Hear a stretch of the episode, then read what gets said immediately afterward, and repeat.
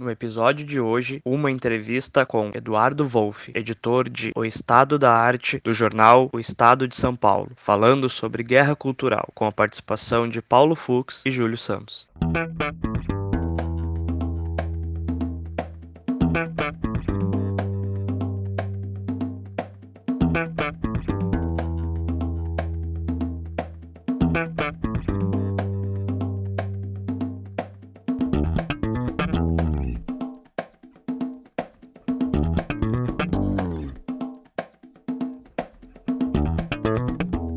Este é o Tapa da Mão Invisível, podcast destinado àqueles que querem ouvir ideias que abalam sociedades e que não são ditas na mídia tradicional. Bem-vindo, Paulo Fux. Grande Júlio e grande Eduardo. Tudo bem? Bem-vindo, Eduardo Wolff. Obrigado, Júlio. Obrigado, Paulo. Prazer falar com vocês. Estamos aqui hoje com Eduardo Wolff. Para aqueles que caíram agora na Terra e não sabem quem é Eduardo Wolff, deve estar muito perdido. Eduardo Wolff é doutor em filosofia na USP, tendo sido pesquisador visitante na Universidade de Cafoscari. Cafoscari ou Cafoscari? Cafoscari. Cafoscari. Cafoscari. É, é colaborador da revista Veja e editor da plataforma multimídia O Estado da Arte do jornal O Estado de São Paulo. Editou, entre outros, os volumes Pensar a Filosofia e Pensar o Contemporâneo, lançado pela Arquipélago Editorial. Traduziu os ensaios de T.S. Eliot e diversos títulos de filosofia. É assistente da curadoria do projeto Fronteiras do Pensamento. Mais uma vez, muito obrigado, Eduardo Wolff, por este papo. O que nós vamos falar hoje, né? Nós já abordamos vários pontos aqui dentro do Tapa da Mão Invisível. Muitas coisas nós já, nós já construímos, várias ideias para todos os lados. Mas hoje vamos falar num assunto que nós já prometemos várias vezes, né? Essa tal de guerra cultural, marxismo cultural, que tu abordas muito bem, né? Tu, tu, tu, tens estudos que, que tratam com bastante maestria sobre esse tema. Eu fico bastante perdido quando eu vejo falarem de guerra cultural e marxismo cultural. Parece que a gente está emergido em algo que eu sendo um cidadão comum, eu não consigo ver muito bem aonde que isso está dentro do meu mundo, do meu dia a dia. Mas Bom, eu me isso... sinto quando eu vejo uma planilha de Excel. Sorry. ah, boa. Então me explica muito bem. Me explica mais ou menos aonde que ele está dentro do nosso dia a dia, dentro do daquele cara que é o garçom, aquele cara que tem a vida comum. Aonde que a guerra cultural está gerando impactos dentro da vida dele? Ele tem impactos diretos no dia a dia? Cara, é, a pergunta é super abrangente, é muito pertinente começar por aí, porque justamente ela nos permite dar um panorama, tá? Então eu vou, eu vou começar historicamente a resposta, lá pelo ângulo da história, e se você achar que eu estou sendo digressivo, pode ser mais incisivo na cobrança, tá? Mas eu acho que é super importante começar situando historicamente, porque justamente a sua angústia de, bom, onde é que isso está, como é que eu compreendo isso, depende da gente situar no plano histórico, tá? Primeira coisa, vamos separar dois termos, tá? Duas expressões que você está usando. Uma expressão é a expressão guerra cultural e uma outra expressão é a expressão marxismo cultural que também apareceu aí na formulação da sua pergunta, tá? Vamos começar pela primeira. Uh, guerra cultural é uma expressão que está conosco há bastante tempo. A expressão guerra cultural, ela aparece, ela tem uma primeira aparição na Alemanha na época da unificação alemã com o Bismarck e a sua expressão alemã Kulturkampf, né, a guerra cultural literalmente, a guerra da cultura, a guerra de visões de cultura e sociedade, ela dizia respeito a uma coisa muito específica lá no século XIX, que era como vai ser essa nova sociedade e como vai ser esse Estado. O Estado aqui, vamos esquecer burocracia, gestão e tal, vamos pensar na estrutura administrativa da sociedade, tá? Como vai ser essa nova sociedade da Alemanha unificada? E a grande problemática, a grande questão era, ela vai ser laica como a modernidade liberal do século XIX apontava que ia ser a sociedade moderna? Ou ela vai ser uma sociedade tradicionalista religiosa com os valores, seja do catolicismo, seja do protestantismo? Esse era o cenário de conflito. Por trás disso tem uma questão super importante para responder, Júlio, que você estava pensando, que é como é que isso chega na vida do indivíduo comum, o cara que não está discutindo teoria filosófica, teoria política ou escrevendo livros sobre guerra cultural, tá? Que é a seguinte: a depender de como o Estado lida com os valores, valores morais, valores políticos, visões de mundo, isso influencia a vida de todo mundo. Lá, a maior parte da vitória, a gente não teve uma vitória completa, tá? Mas a maior parte da vitória foi na direção de uma gradativa secularização e laicização da sociedade europeia como um todo, a alemã, que é a que nós nos referimos, mas europeia como um todo. Esse conceito, portanto, tem algo preservado para os usos da expressão guerra cultural no século XX. Tem uma primeira ocorrência de culture war nos anos da década de 1920 nos Estados Unidos, que dizia respeito a conflito entre sociedade urbana e sociedade rural, à medida que a sociedade urbana, que é mais ágil, se transforma mais rapidamente, é mais atomizada, os indivíduos vivem mais separados e tal, por oposição à sociedade rural, que é mais tradicionalista, mais lenta nas suas mudanças, mais apegadas a valores né, muito do passado e tal, quando a sociedade se urbaniza muito rapidamente, surge esse conflito. Qual vai ser a cara dessa sociedade? Né? Mas não é nem, ainda não é esta a versão de culture war que vai entrar para a história, que vai entrar para o nosso vocabulário comum. Então, qual vai ser essa versão de culture war? Precisamente aquela que é gestada ao longo dos anos 60 e 70 nos Estados Unidos e explode nos anos 80. E o que, que é essa culture war? Bom, em primeiro lugar, Conflito existe em qualquer sociedade, e conflito de valores e divisões de mundo também. Tá? Qualquer sociedade que não seja um totalitarismo absoluto em que um poder do Estado totalitário impõe quais são os valores para as pessoas, toda sociedade plural ela tem conflito. Agora, existe um tipo de conflito que é aquele em que a lógica é a seguinte: se a sua visão de mundo puder existir, então a minha tem que desaparecer. Se a sua visão de mundo ocupar espaço na sociedade, então é porque a minha vai desaparecer. Logo, eu tenho que eliminar a sua. Essa é a lógica da guerra cultural, não é um conflito qualquer, mas é a ideia de que a existência dos valores daquele grupo X ou Y representam a eliminação do, dos meus valores e do meu jeito de ver em sociedade. Logo, eu não posso conviver com eles, eu tenho que dobrá-los ou eliminá-los. Eduardo, então, em relação a isso, é, vira, vira uma disputa, na verdade, para ver quem é que vai dominar o Estado, né? Que é a melhor ferramenta de destruição do, do outro lado. É muito importante você tocar na questão do Estado, porque ela se traduz sempre em disputas por como o governo, isto é, o gestor do Estado, administra esses conflitos. Você tem razão. Disputa por fundings, por, por, por enfim, instituições, como elas vão ser administradas e tal. Mas normalmente a lógica da culture war é a ideia de dizer o seguinte: olha, estes grupos sociais, estas áreas da sociedade civil, estas instituições, não necessariamente de Estado, raramente são de Estado, aliás, representam a decadência e a degradação dos meus valores. Ah, sim.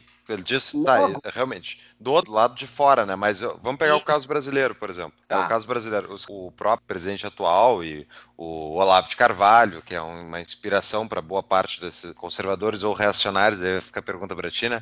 Mas eles, a disputa deles era para tomar o poder, para justamente impedir a esquerda de continuar degradando a sociedade, os valores de acordo com a visão deles. Né? Então, Sim. embora eles já estivessem fazendo o combate do lado de fora, o grande sonho deles e do própria esquerda, na minha visão, era de pegar o poder, porque daí tu tem uma ferramenta mais forte de dissuasão contra o outro lado acho que o ponto é muito bom e até para a gente, só para eu concluir a parte histórica, uhum. é, volta lá para os Estados Unidos. Olha, olha como tem um gancho interessante com isso que você está dizendo, tá? Ao longo da década de 80, já tem alguns episódios, eu vou falar de um deles para não encher o saco demais aqui. Entre 88 e 89, algumas exposições de arte Olha que coincidência com a experiência.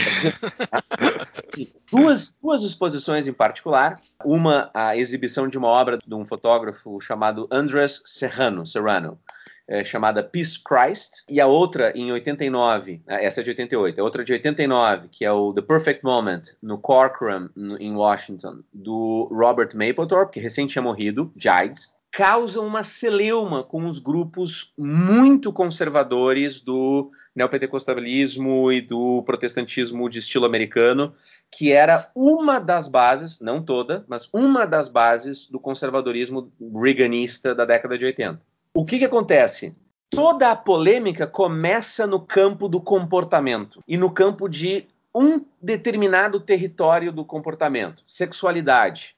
Normalmente ela envolve também conflitos com relação à religiosidade. Peace Christ era um crucifixo mergulhado na urina do próprio artista, uma foto né, estilizada de um crucifixo mergulhado na, na, urina do próprio artista. Uma parte que vai para o que você está comentando, Paulo, é que os senadores republicanos, como por exemplo o senador Damasio, em 89, quando fazem os pronunciamentos a respeito do assunto, eles dizem: dane-se se vocês querem curtir esse tipo de arte degradada, decadente, degenerada. But not with taxpayers' money. Não imposto, tá? Então, aí é exatamente o tipo de discussão que poderia ir para o lado do que você está dizendo. Mas uma outra parte da discussão que pegou o grupo não dos neocons, dos neoconservadores uhum. americanos, mas o dos paleocons, a direita tradicionalista bastante reacionária e derrotada pelos neocons pelo Reagan, Paul Weyrich, eh, Pat Buchanan, William Lind, eh, esses caras derrotados, eles articulam o discurso em termos de nossos valores da América cristã, religiosa, temente a Deus, patriota, branca, branca, uhum. não judia, este, esta América está sendo ameaçada. E aí o Pat Buchanan usa pela primeira vez a grande formulação dele: existe uma guerra cultural pela alma da nação. Discurso de 1992 para ser. Eh, ele está concorrendo contra o Bush dentro do Partido Republicano para ser candidato. Essa lógica, portanto, ela extrapola a questão de Estado e de ganhar governos.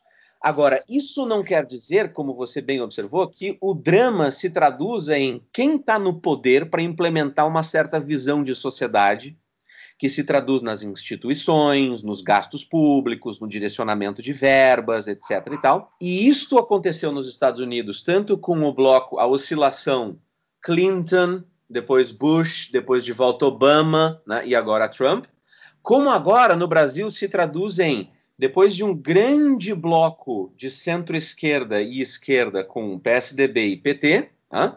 centro-esquerda durante hum. oito anos, né? uma esquerda que eu considero extremamente uh, moderna e esclarecida, que é a esquerda Fernando Henrique Cardoso, que se modernizou do ponto de vista da economia, que tem uma visão moderna uhum. do Estado e tal, minimamente moderna do Estado.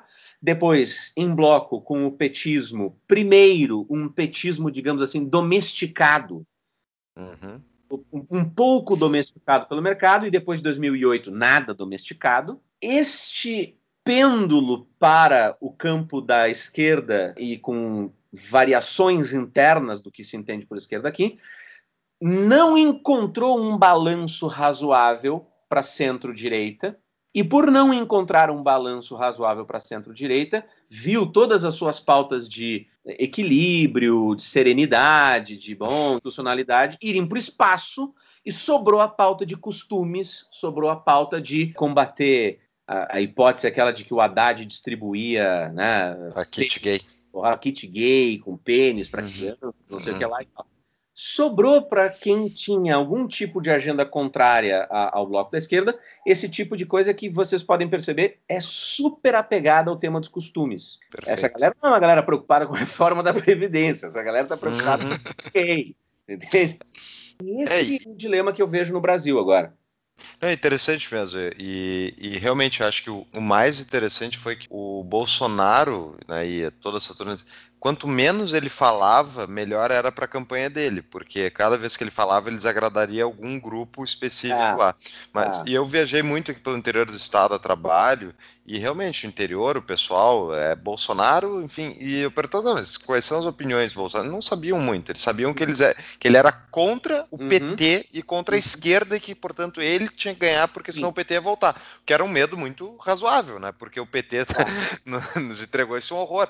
Então, mas realmente, tu, acho que tu matou a chave que não teve uma. O Amoedo, por exemplo, e companhia, não tinha nenhuma expressão em termos de números de conhecimento para ser onde ia parar essa, essa devoção para não deixar deixar o PT ganhar de novo, né? Foi meio que automático. Mas olha só, uh, dentro dessa visão do que é a guerra cultural, dentro, dessa, dentro desse crescimento, dessa ideia de que o outro tem que ser aniquilado, e voltando um pouco para aquela pergunta inicial do Fux, uh, essa briga para ter incentivos para que ocorra essa guerra. Ela não necessariamente tem que ter uma força absurda do Estado, tu não tem que ter um Estado extremamente forte, porque se tu não tiver um Estado extremamente forte, tu não vai ter incentivos para que ocorra essa guerra. O cara que faz essa guerra, ele não vai ter ganhos para ocorrer esta guerra. Faz sentido essa, essa pergunta é... que eu que eu tô te fazendo? É, ela, ela, me parece pertinente, mas eu estou pensando no momento aqui com você sobre ela, tá? Vou deixar bem claro, não é uma coisa sobre a qual eu tenha me debruçado. Eu vou tentar uma rápida resposta para você, para a gente ouvir de novo a provocação do, do, do Fux, tá? Como eu tendo a reagir à sua observação, tá, Júlia, a sua pergunta? Primeira questão é a seguinte: sociedades complexas, quer dizer, assim que você saiu da ideia da polis grega, bastante homogênea, e que você saiu da pequena comunidade, dos pequenos burgos da, da, da Idade Média feudal, quem quiser ler sobre isso, eu estou me referindo sobretudo aos estudos do Michael Oakeshott aqui. Ele tem um livro, as Harvard Lectures dele, né, História do Pensamento Moderno Europeu e tal. Ele fala muito sobre isso que eu estou dizendo agora.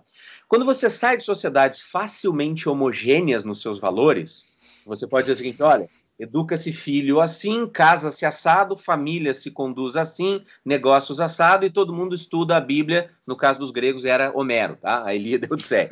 Quando você sai disso, o conflito é inevitável. E conflito sempre se traduz em disputa de poder.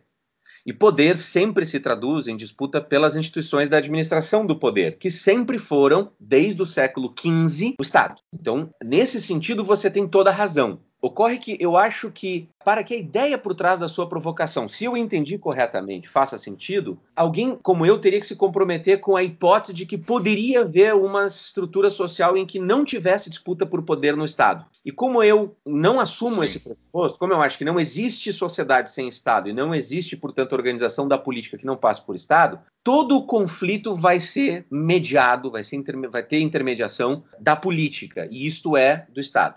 É... Nesse sentido, nem toda disputa política vai ser guerra cultural, mas vai ser disputa por poder político e poder de Estado. Okay. Quando que vai ser guerra cultural? Quando você perceber que as pessoas estão mais preocupadas com cantar o hino antes da, de entrar na sala de aula, saber se o filho vai poder usar rosa e fuzilar as pessoas com base nas suas práticas as mais obscuras, em, em, quatro paredes, é claro, né? Mas eu entendi. Mas uh, eu entendi a tua resposta. Uh, faz bastante sentido, porque sempre vai existir Estado, ou seja lá o termo que a gente usa, sempre vai existir algo coercitivo que vai regular, que vai existir. Então, essa, essa, essa tomada, eu estou tendo uma visão completamente simplista, tá? A gente tem uma discussão aqui no nosso podcast entre eu e o Fux. Eu vou sempre muito pro lado simplista para tentar entender as coisas de uma forma simples. E eu sei que tu é bastante profundo dentro das tuas explicações.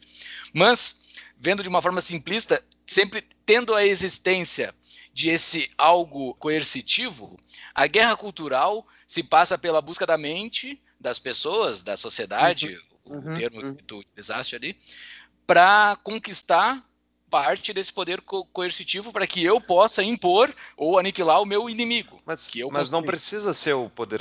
Eu, pelo que eu entendi, seria o Estado, é só a arena que foi escolhida, justamente é porque ela concentra arenas. poder. Não, Exato. É, é uma delas, é uma é, delas. Se eu puder interferir aí no meio do, uhum. da, das formulações de vocês, que são muito boas, é, o mais notável é que quando você tem culture war correndo, quando você tem a guerra cultural, normalmente os atores da guerra cultural eles estão menos preocupados em ganhar a liderança interna do partido e disputar a eleição e mais preocupados em convencer a sociedade a se comportar de um certo jeito e formar blocos de comportamento. Você entende? Uhum. O político tradicional, que está muito em baixa, mas pelo qual eu tenho profundo respeito, eu acho que eles são o político tradicional é o cara que está disposto a fazer o que eu não estou disposto a fazer. É o cara que está disposto a ficar que nem o meu querido uh, ex-colega de secretariado, Ricardo Gomes, avaliando né, lei municipal para determinar a cor da faixa do não sei o que lá, horário da coleta do lixo. Isso é o político tradicional, é o cara que está querendo administrar a estrutura administrativa ali, a estrutura de Estado, tal, tal, tal. Óbvio, é uma caricatura, tá? Tem muito mais coisa em jogo o cara que está fazendo guerra cultural, ele não quer saber de aprovar uma lei que vai custar X ou Y, ou que vai fazer o Estado avançar para cá, ou diminuir para lá, ou que vai empurrar a economia para cá. O cara que está fazendo guerra cultural está preocupado em como as pessoas se comportam e como elas se comportam com base numa régua de valores que ele a tem determinada. O cara da esquerda, por exemplo, progressista, politicamente correto, é o cara que quer dizer o seguinte: você tem que usar o pronome X ou Y para não ofender a pessoa Z ou K. Uhum. Pensem nos Estados Unidos. Ah, eu vou baixar uma lei que vai determinar que os professores obrigatoriamente têm que usar o pronome Z, que não existe, não é um pronome, para se referir às pessoas transgêneras, que diz, né? Uhum.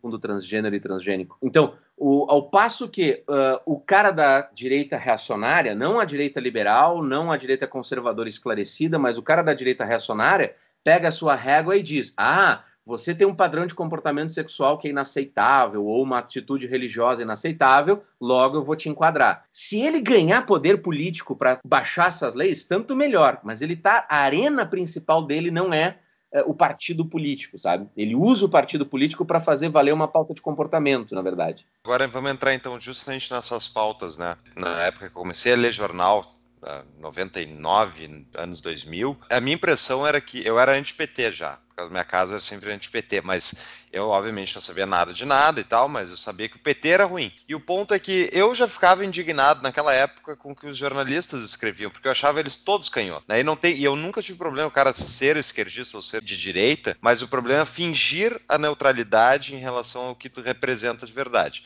Então eles faziam ainda mais aqui no caso do Jornal Zero Hora, Jornal de Porto Alegre, que se declarava isentão, né? que era basicamente ele tentava agradar os petistas da cidade e o que tinha restado de direita enfim, no Estado. Mas o meu ponto, assim, desde então a esquerda, especialmente no, no Ocidente, ela meio que enlouqueceu, ao meu ver com essa questão dos pronomes, a questão do ideologia de gênero, mas enfim, a discussão piorou muito. Sim. E aí, Eduardo, a pergunta é onde é que vamos parar? Tá, deixa eu, deixa eu tentar dividir a resposta em três partes. Eu, eu tô no gancho aqui com o Júlio, porque ainda tem que falar de marxismo cultural, tá? Mas eu vou tentar, que é a parte da primeira resposta lá. Mas você vê o que, que é o fato do cara ter sido professor anos a fio, né? O cara não perde da resposta. Mas vamos começar, Paulo, pelo seguinte, tá, Fux? Durante aproximadamente 40, 50 anos, eu diria já que nós temos hoje 50 anos, construiu-se uma hegemonia de variadas posições de esquerda, não é só uma coisa, tá? Variadas posições de esquerda em alguns campos de atuação. A universidade é um deles, o jornalismo e a comunicação em geral é outro, as artes, obviamente, né, o campo da cultura em geral e tal. Isso não é nenhuma novidade, tá? Se você pegar as memórias do William Buckley Jr., o cara que editou a National Review e orquestrou a organização da nova direita americana ah, e do neoconservadorismo. O Buckley, nas memórias dele, se refere ao período dele como estudante em Yale, já dizendo só tem gente de esquerda, só tem gente de esquerda e tal. Isso tem muito a ver com o período do pós-guerra, imediato pós-guerra para frente, tá? Isso acontece com uma estratégia profunda, articulada, etc. e tal? Minha interpretação, muito pouco, quase nada, eu diria. Vou dar dois exemplos para vocês, um bem histórico e um bem simples e bem prático. Um cara de esquerda que queira recusar que exista hegemonia de posições de esquerda no jornalismo ou na universidade seria tão obtuso e tão falso quanto um sujeito que trabalha no mercado financeiro na Faria Lima, aqui em São Paulo, afirmar que não existe uma posição hegemônica de pessoas pró-mercado, pró-liberdade de empreendimento, etc e tal. Tá? É óbvio que tem. E também é óbvio que não tem nenhuma, não tem um número, né, 2132, décimo andar, que você vai na Faria Lima e estão lá os gestores do mercado financeiro decidindo perfis não para o mercado. Você entende? É um alinhamento cultural do meio, do tipo de trabalho, da formação comum, de quem chama quem para trabalhar, papapá, papapá. Tá? Ora, isso também acontece em outras áreas, acontece na, na universidade, no jornalismo. O que eu acho que é cruel e perverso é, como você de, de, muito bem descreveu, o fato de que o pessoal da esquerda que tem, detém essa hegemonia, se recusa a tratar abertamente disso e a reconhecer isso, e, as mais das vezes, a maior parte dos casos, dominam essa, essa situação, te, detêm essa hegemonia em áreas estratégicas de formação das pessoas. Ou seja, não de atuação profissional exclusiva. Uhum. Mas um cara num Sim. laboratório sozinho escrevendo seus papers, cara, dane-se. Só que o cara está formando pessoas para a sociedade. Tá? É, assim como o jornalista está informando, etc, etc. Então, acho super problemático isso. Mas é importante frisar esse aspecto não conspiratório, não programado, não agendado, Porque basta você recorrer à história e você vai ver que, no Brasil, por exemplo, até a década de 50, o domínio da direita católica bacharelesca, bem pouco informada, diga-se de passagem, e raramente liberal, raramente liberal, era avassalador. Era impossível você fazer uma formação universitária com alguma tendência para a área de artes e humanidades que não fosse associada a tomismo, São Tomás de Aquino, né? religião, né? ou bacharéis do direito. Praticamente não tinha. Gradativamente isso foi sendo penetrado pela militância comunista de esquerda, que, cara, frequentemente era basicamente o sujeito que acreditava em um pouquinho mais de igualdade, voto e democracia. E o cara acabava no Partido Comunista, porque era a única alternativa para defender isso. Você não tinha alternativas liberais, uhum. tradicionais, conservadoras ou clássicas e tal, como você tinha na Inglaterra, com os Tories, os o Liberals e depois o Labour. Você não tinha como nos Estados Unidos, o Partido Republicano e o Partido Democrata. Então, essa hegemonia existe, ela é perversa e ela gradativamente foi sendo quebrada nos últimos 10 anos, 12 anos aproximadamente. Tá? E é por isso que você percebeu o que você percebeu, Paulo, no que você descreveu na hora de formular a pergunta. Que quando a gente saiu dessa hegemonia muito mal gerida, a gente caiu numa posição que eu particularmente descrevo não como liberal e não como conservadora, mas como reacionária. Sim. Por que ela é reacionária? Porque na sua liderança política, eu estou excluindo alguns quadros técnicos que compõem o governo, na sua liderança política, ela satisfaz todas as características de um reacionário idealização de um tempo pregresso, de um tempo passado, onde as coisas eram boas, melhores, tudo andava bem, idealização da possibilidade de restaurar esse tempo passado. O candidato Jair Bolsonaro declarou que ia fazer o Brasil voltar para 50 anos atrás. Nada mais é a definição de. Assim, o cara tinha que aparecer com uma foto dele no dicionário Webster, depois, como exemplo de posição reacionária, com essa é. declaração. Tá? é, a ideia de que a força suprime a concertação e a orquestração política, a ideia de que você não precisa passar pelas instituições de intermediação. O Bolsonaro celebra a ideia de um contato direto. Eu fico perplexo em ver pessoas do campo liberal ou conservador esclarecido gostarem disso, porque vem cá, eu que cresci no combate à esquerda nos anos 2000, finalzinho dos anos 90 e dos anos 2000, lembro do horror que era para as pessoas conservadoras ou liberais a militância da esquerda em nome da democracia direta, tá? uhum. tornando as instituições, indo direto à voz do povo. Ora, ferir as instituições que são filtro da democracia é um elemento tradicional das políticas iliberais e antidemocráticas, porque você cai em plebiscitarismo, você cai em populismos perigosos e tal. Então, o Bolsonaro representa essa mentalidade racionária temperada, né, com o tempero das questões de costumes. Então você tem gente que vê Jesus a todo momento, né, que quer botar a prova do Enem com Jesus não sei aonde. Ah, agora tem uma ministra que é, aparece dando palestras com o título de mestre nisso, doutora naquilo. Ela não tem os títulos. Pergunta, mas de onde é que são esses títulos? São títulos bíblicos. Ela deu uma resposta. mestre. Sério? E ela dá, dá mais e tal. Então, esse é o núcleozão reacionário. Só que esse núcleo reacionário é o que tem voto. O núcleo moderno do governo, moderno, liberal, que é avançado, é racional, é político e é bom, que é Paulo Guedes, a sua impecável equipe né, de área fiscal, fazendária, econômica e tal. Um pouquinho da área de infraestrutura com os militares, né, um pouquinho dessa área de infraestrutura também. Esse núcleo do governo, que é moderno, liberal e é avançado, isso não tem voto. Essa agenda não tem voto. O que deu voto para Bolsonaro, o que tem voto para Bolsonaro, é você dizer que o Haddad vai botar, vai deixar seu filho viado, é você dizer que os cubanos vão botar dinamitar a barragem, isso é que dá voto. E esse é o dilema. Como a gente não teve partidos de centro-direita ou de direita, modernos, liberais ou conservadores, esclarecidos, com base popular, sobretudo porque tiveram medo de enfrentar a esquerda e o PT, a gente caiu nas mãos dessa simbiose esquisita entre uma agenda econômica e, e, de Estado moderna, liberal, com Paulo Guedes e alguns outros, e uma liderança política medíocre que está abaixo do baixo clero. Né? A gente descobriu agora o que, que, tem abaixo do baixo clero. Abaixo do baixo clero tem os deputados do Jair Bolsonaro. Né? Fica depois, um pouquinho para baixo do baixo clero. Tá? Teatro pornô, sei lá, tal, tal, tal.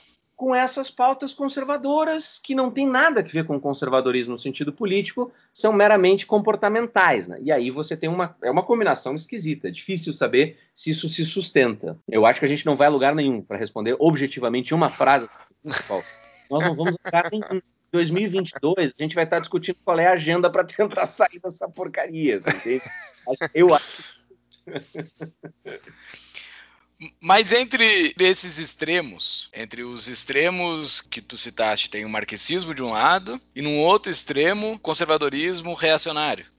Surge, dentre esse preto e esse branco, surge graus de cinza que a gente consiga dialogar, porque aparentemente esses dois pontos, eles são que elegem. Então, tu utiliza esses dois pontos porque são eles que dão voto. O grau de cinza do meio não dá muito voto. Como é que quem é ponderado no meio consegue dialogar?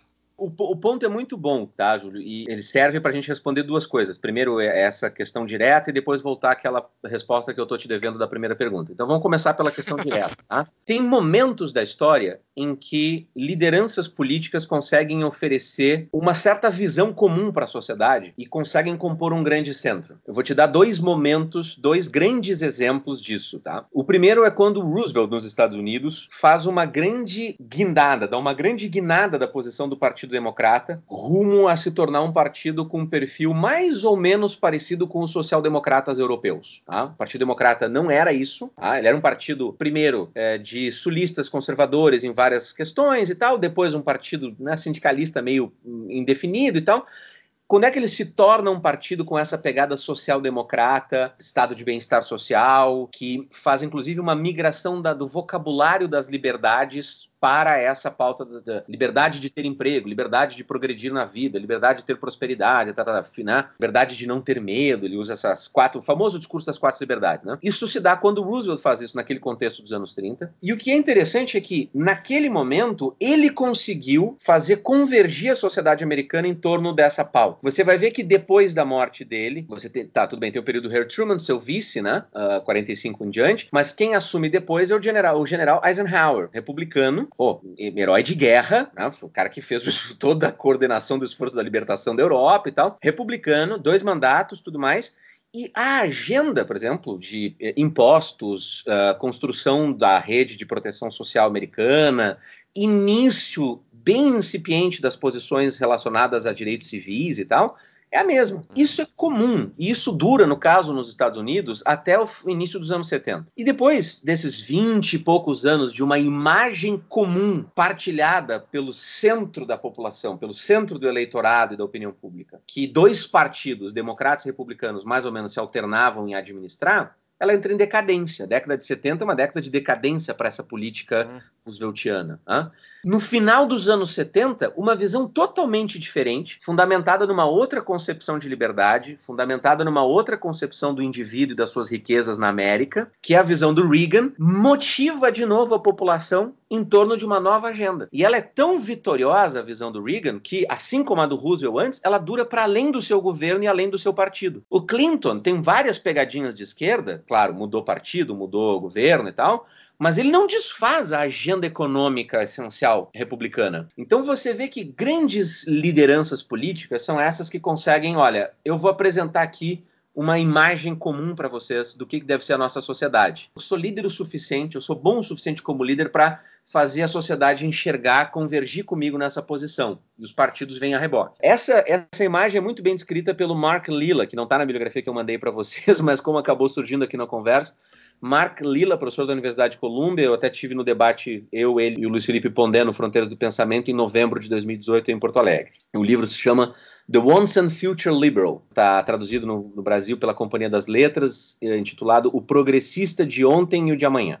É, se você pegar o caso britânico, é a mesma coisa caso britânico é o caso do Churchill, por exemplo. O que a sociedade uh, aprendeu com a liderança do Churchill ficou durante um bom tempo. O que o Labour dos anos 50, na verdade já nos anos 45 pós-segunda guerra, né, determina, dita a política britânica até o final dos anos 70 e depois a Margaret Thatcher sai da crise que o Labour deixa e dita uma nova agenda a tal ponto que o Tony Blair, quando, pelo Partido Trabalhista, quando é eleito, ele diz assim: a minha agenda é Margaret Thatcher com preocupação social. Você entende? Ele não desfaz o anterior. Uhum.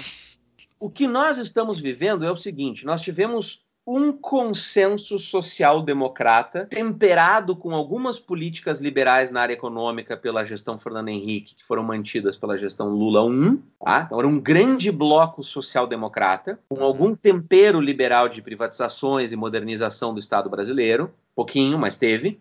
Que durou de 93, com o impeachment de Collor e o Fernando Henrique assumindo a, o Ministério da Fazenda, maio de 1993, até 2013, junho de 2013, quando a conta desse consenso social liberal, social-democrata com temperinho liberal, não fechou mais. E aí, cara, desde o sujeito de classe média bem de vida, razoavelmente estável, até o pobretão que estava sofrendo com o transporte público, todo mundo foi pra rua. E aí, cara, não tinha mais direção. O que a gente está vivendo é um momento de ressaca daquele consenso social-democrata, e ainda não tem um novo consenso. A minha questão é, eu, eu inclusive falei isso no, no, no, fórum dos amigos lá do, do Instituto de Vitória, lá do pessoal de Vitória, lá do Espírito Santo, o, o Líderes do Amanhã. Tá? Agora em outubro passado, eu acho, mais ou menos, com o querido amigo Jorge Caldeira. Eu apresentei um pouco esse painel para eles e disse: olha, a questão é saber, o Bolsonaro é um cara capaz de trazer a sociedade para o centro, dizer uma nova agenda, uma agenda que seria claramente não de esquerda, mas olha, vou fazer vocês convergirem para minha visão de mundo, vou mostrar que isso é compartilhado, nós somos essa mesma sociedade, vamos tocar 20 anos o país para frente. Minha avaliação, não. A minha avaliação é que ele é um cara que não tem estatura para fazer isso. Tá? E ele não tem a visão para fazer isso. E por isso é que eu acho, Paulo, de novo voltando à sua pergunta, que a gente vai ficar para 2022 de novo. A gente vai depender de 2022, ver quem vai ser o, o cara que vai eventualmente conseguir formar um consenso novo no Brasil. Perfeito. Também fiz no primeiro primeiros episódios a gente avaliou recém, estava prestes a tomar posse o Bolsonaro, a gente avaliou o governo. E então, assim, o maior medo do governo Bolsonaro não é que ele vai ser um governo fascista, autoritário, maluco, Total. maluco até vai. O problema, o maior medo dele vai ser um governo fraco. Vai ser um governo fraco que não. Exatamente dizendo isso, Paulo. Falei a mesma coisa que você para o pessoal lá do, da CBN, lá do, do Espírito Santo, e também aqui para a CBN de, de São Paulo. Mas deixa eu, deixa eu agora entrar então, para a gente tem mais 10 minutinhos, né, Wolf? Então, explica para nós o marxismo cultural na tua visão. E me diz assim, além de explicar, me diz, tu concorda ou não com a visão do Jordan Peterson sobre marxismo cultural? É, não, tá? Para começar, não. não. Eu Opa, acho que Jordan, direto. É, o Jordan faz, eu acho que o Jordan faz ele comete um pecado que está, na verdade, que é uma consequência de um pecado anterior original dele. Peterson é um psicólogo, bom psicólogo. Eu já tinha ouvido podcast dele lá por 2013, antes dele estourar com a história de brigar por causa do uso de pronomes para transgêneros e tal na, na universidade. Ele é um bom psicólogo, não é um cara, não era um cara de mega destaque, mas era um bom psicólogo e tal, fazia trabalhos interessantes. E ele estoura no contexto dessas polêmicas identitárias, das militâncias dos né, minori minorias e tudo mais, com, essa, com esse radicalismo nas universidades. Uhum. Aí ele vira um cara muito famoso, mega famoso. Inclusive eu me queixo, porque eu já ofereci caminhões de dinheiro para ele ver o Brasil. Ele não, aceita. ele não vem, né? É difícil. Eu descobri tá. que pelo Patreon, numa matéria da Economist, diz que no, no Patreon, aquele site do qual ele saiu recentemente, de uhum. apoiadores e doadores, ele Isso. faturava mais de um milhão de dólares por mês. Eu, porra, aí também, né, cara? É. Só mas eu vou viajar pro Brasil para quê, né? Bom, mas aí o que, que aconteceu, cara? Alguns intelectuais padecem desse pecado, eu acho, que é você se torna um intelectual público e daqui a pouco você está dando palpite em 750 mil assuntos. Tá? Uhum. O que, que você acha da, da aparição de Nossa Senhora no barquinho? eu acho cometeu esse pecado, em primeiro lugar, e eu acho que é por isso que ele, quando fala do assunto, mistura.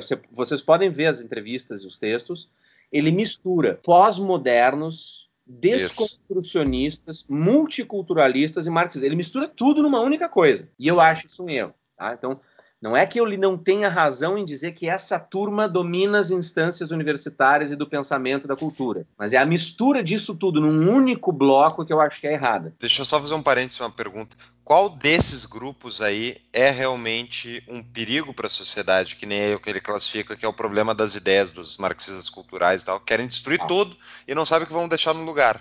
Tá. O que eu acho é o seguinte, vamos voltar assim bem brevemente, tá? Você, se você aceitar o que eu vou propor agora, que é a diferença entre como são montadas as hegemonias, né? Como se estabelecem hegemonias de grupos, né? E como se formam consensos, eu acho que você tende, quem aceitar o que eu digo agora, tende a não concordar com a hipótese do marxismo cultural. Tá? Uhum. O modo como, gradativamente, a visão de mundo liberal, laica, se tornou hegemônica nas instituições europeias ao longo do século XIX e XX. Como é que isso se deu? É óbvio que as pessoas em, que tinham a bandeira do liberalismo secular laico queriam ver essas posições avançarem, essas ideias avançarem na sociedade. Mas isso não é um complô. Não, não, não, uhum. tem em nenhum momento pessoas decidindo vamos ocupar esses espaços e vamos fazer com que a sociedade. Não é assim, certo? Não é assim que funciona. Mas isso acontece com todas as grandes. E, e sempre aconteceu assim na história da humanidade, com todas as levas tá? de mudanças de visão de mundo e de grandes paradigmas. Tá? Eu dei o exemplo liberal do século XIX, com a pauta liberal secular, humanista secular, é, porque é importante para comparar com o marxismo. Quem quer que negue, tá? qualquer pessoa que queira negar, que ao longo do século XX houve uma tremenda hegemonia de pessoas de orientação marxista, tá? especialmente ali no miolo do século, no miolo do século XX, entre os anos 30 e os anos 60, mais ou menos. Nas áreas de humanidades, de militância política, das áreas de cultura, das áreas das artes, etc. e tal, está falsificando a história. Você vai lá e você verifica historicamente uma gradativa presença majoritária desses temas. Mas isso se deu por variadas razões, por múltiplas razões não por uma única só. E durou um certo período de tempo, e não até agora, como as pessoas fazem crer. Tá? E aí é que entra o tema do marxismo cultural. O marxismo cultural não existe como expressão. Leiam o livro que eu recomendei na bibliografia, Pensadores da Nova Esquerda, 1985, Roger Scruton. Ele fala de Lukács, ele fala de Gramsci, ele fala de Foucault. Muito bom esse livro tem uma edição de 2015 que saiu no Brasil em 2017 chamada Tolos, Fraudes e Militantes. É uma versão aprimorada e modernizada do mesmo livro, com novos capítulos e novos autores analisados.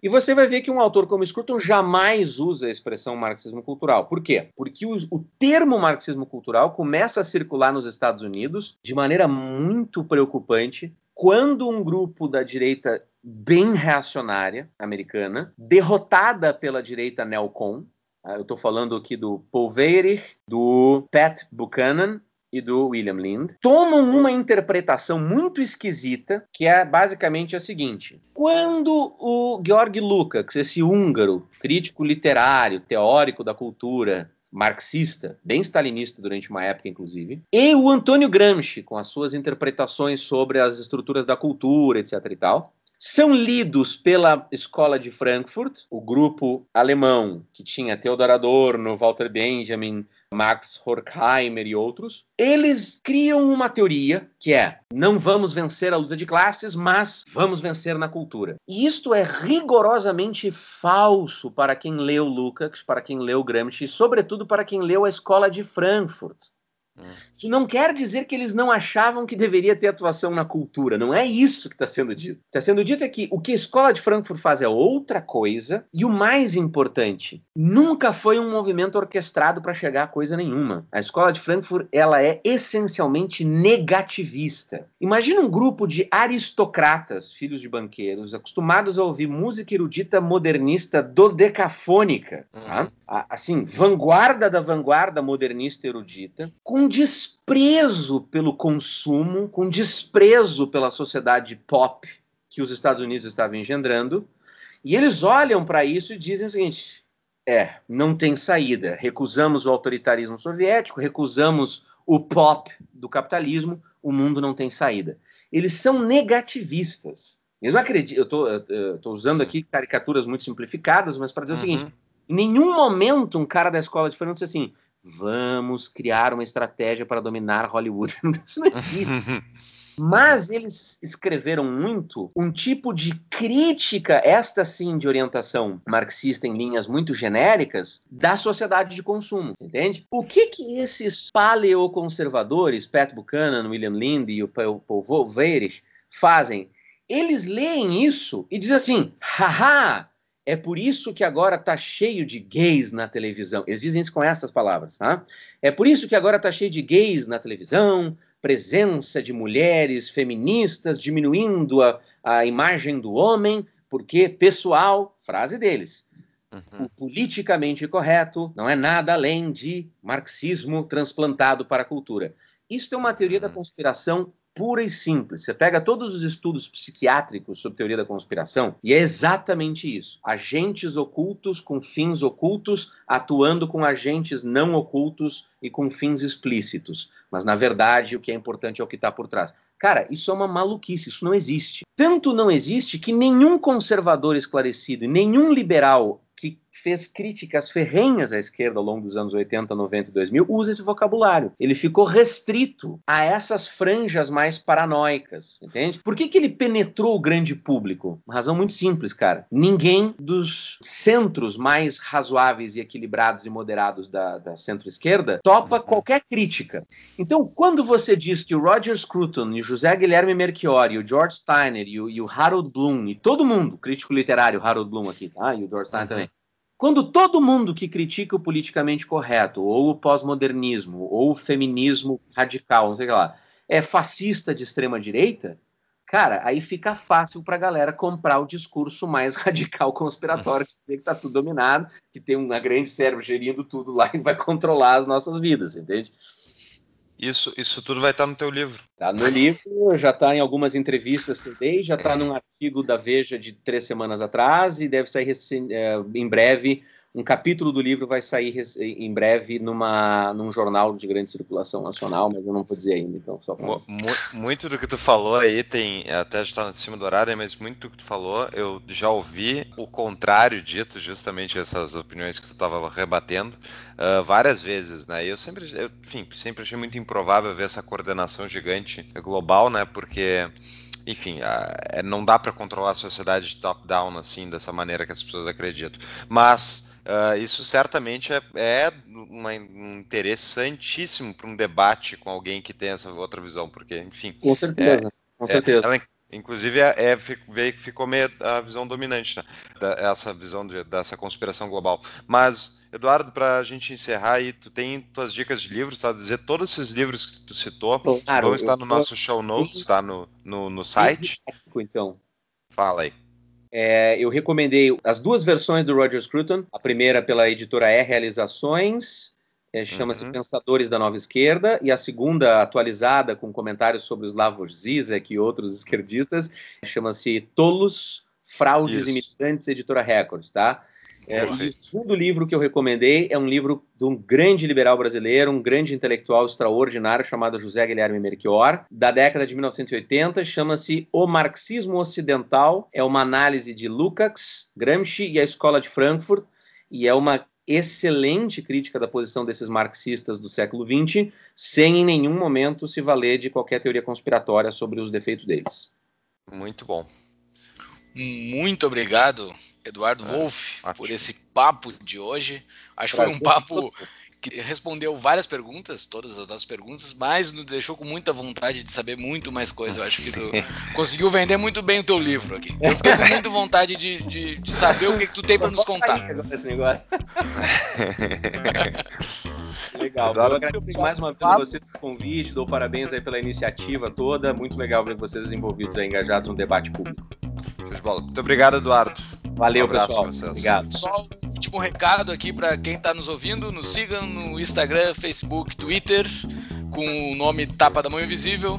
Spotify, SoundCloud e iTunes está disponível todos os nossos podcasts e no nosso site estão todos os episódios e os show notes www.tapadamãoinvisível.com.br. Muito obrigado, pessoal. Um abraço, Paulo, um abraço, Eduardo. Valeu. Eita, um abraço.